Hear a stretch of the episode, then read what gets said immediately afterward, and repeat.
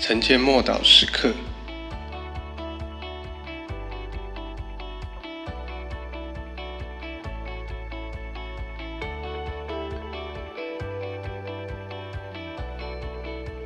耶利哥的城墙。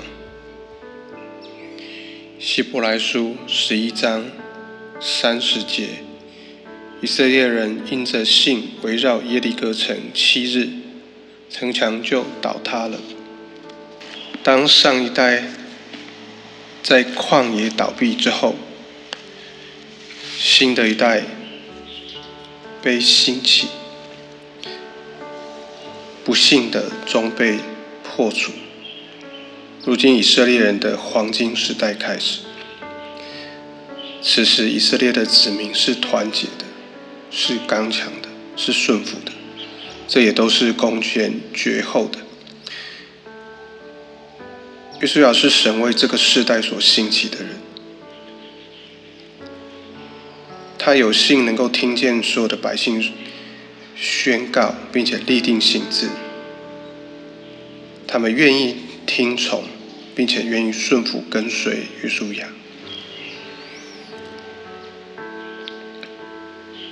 神也对他说：“你要刚强壮胆，不要惧怕。”所以我们知道刚强可以获得极大的奖赏，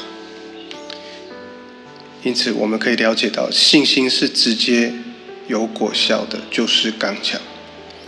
上一代在悖逆中倒下来，这一代则在刚强中兴起。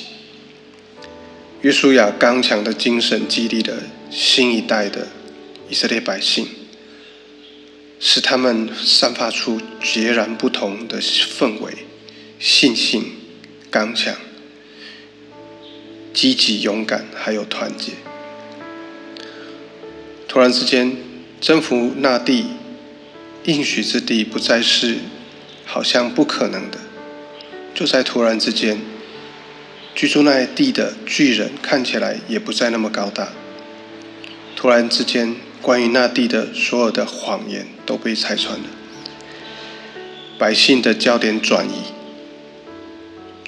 从人的惧怕转移到神的应许。上一代虽然领受了应许，却没有相信。新一代的人将要看到应许实现。他们不但听到预言，更将所亲眼所见的预言应验这个事实。而且神与他们同在。所以，当扛约柜的祭司两脚踏入约旦河的时候，上流的河水就停止了。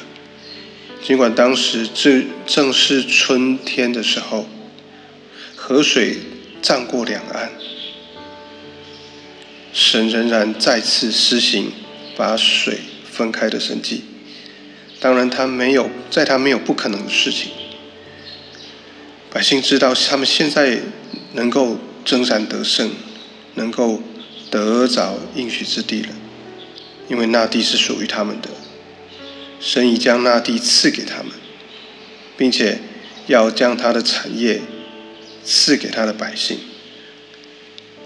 纵然耶利哥城的城墙高又大，城门紧闭，又有什么关系呢？这一点都不重要，因为神已经将这城。交在他们手中了。我们一起来祷告，感谢神将信心的灵赐给你的百姓。当整群以色列百姓都全心信靠你的时候，就没有不可能的事情。无论耶利哥城墙代表的是什么样的难处、什么样的高墙、什么样的阻碍。主在你的眼中没有任何难成就的事。谢谢主，谢谢主，奉主耶稣基督的名祷告，阿门。